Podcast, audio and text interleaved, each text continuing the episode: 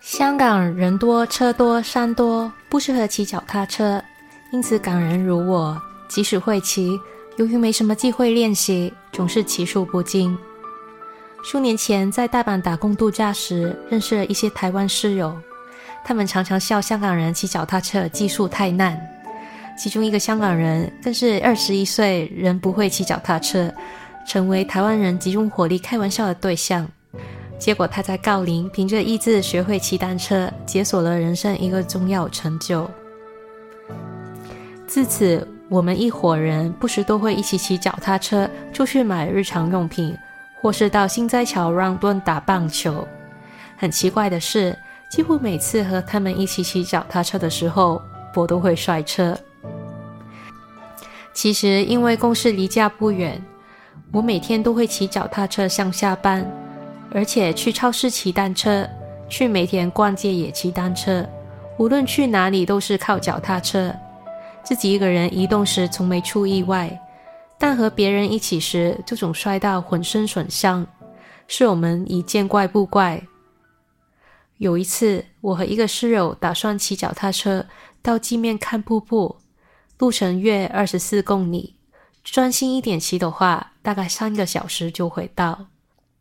我们一早出发，抵着猛烈太阳，沿电串河骑了一会。天气太热，当时大概已喝掉一公升水。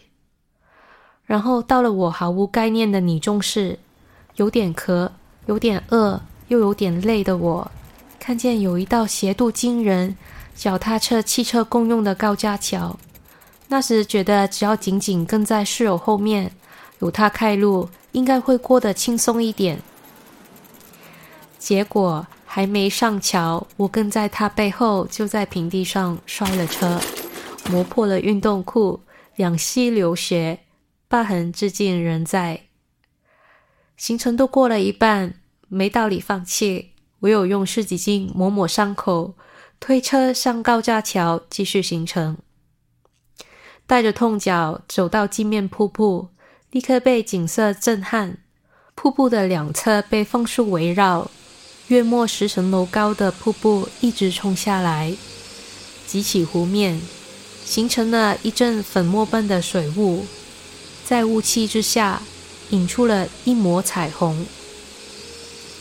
该处有一列列木椅面对瀑布，大量人群坐在木椅上，若有所思地看着，似乎面对瀑布就会得到神明的启发。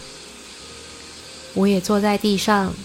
尝试跟随人群的做法，待望瀑布。由于大家都似乎在思考什么，现场几乎只有瀑布冲下来的沙沙声，以及节奏稳定的蝉声。偶尔风一吹，也会有树叶摩擦的声音。在这种天人合一的环境下，我应该可以接到什么神谕，但直到离去之时。仍没有悟出什么道理，只觉得日本风景真好。回程时又在骑脚踏车，由于脚痛，回程时比朋友骑得慢上很多。骑到半路已不见朋友的踪影，结果他发现我不见了，致电给我。原来我找了一个路口转弯，已和他走在不同的路上。他礼貌地问我，靠自己能不能回到住处。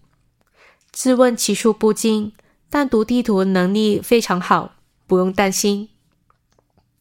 分道以后，我不用再追赶他的身影，不用跟随他的走线，突然心情轻松，连身体都轻松起来。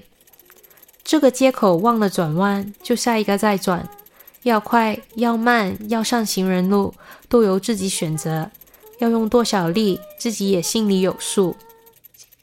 在乏善可陈的街景做背景下，我忽然悟出摔车的原因。跟着别人做一件事，其实没你想象中安全。前人出了几分力，他的节奏如何，你根本无法复制。每每追着别人的尾巴跑，最终只会令自己扑街。悟出大道理的我，身心舒畅的回到住处，发现朋友在门外等我。他担心我在路上出意外，我告诉他我过得很好，还买了冰冻饮料喝。他说他也有。所以虽然有迟有早，但殊途同归。